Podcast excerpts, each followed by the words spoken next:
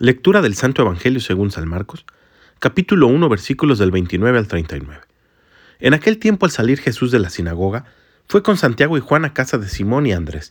La suegra de Simón estaba en cama con fiebre, y enseguida le avisaron a Jesús. Él se le acercó y tomándola de la mano la levantó. En ese momento se le quitó la fiebre y se puso a servirles. Al atardecer, cuando el sol se ponía, le llevaron a todos los enfermos y poseídos del demonio, y todo el pueblo se apiñó junto a la puerta. Curó a muchos enfermos de diversos males y expulsó a muchos demonios. Pero no dejó que los demonios hablaran porque sabían quién era él. De madrugada, cuando todavía estaba muy oscuro, Jesús se levantó, salió y se fue a un lugar solitario donde se puso a orar. Simón y sus compañeros lo fueron a buscar, y al encontrarlo le dijeron, Todos te andan buscando. Él les dijo, Vamos a los pueblos cercanos para predicar también allá el Evangelio, pues para eso he venido.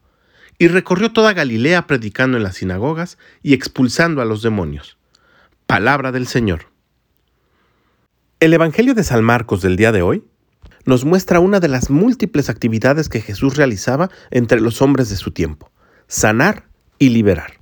Y nos enseña precisamente que para estas actividades Jesús siempre se retiraba a orar primero. En la actualidad, Jesús no deja ni de sanar ni de liberar.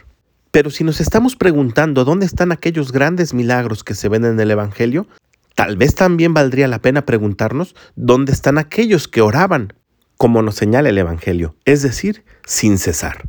La oración es una de las actividades primordiales del cristiano que están entrando en desuso. A veces apenas si nos acordamos de persignarnos, pero la oración nos pone en comunicación directa con Dios. Es respiración para nuestra alma y mantiene nuestra fe. Hoy, en el nombre de Jesús, quiero invitarte a que le dediques unos minutos de oración y le pidas al Espíritu Santo que te impulse en una nueva manera de comunicarte con Dios. Que tengas un gran día y que Dios te bendiga.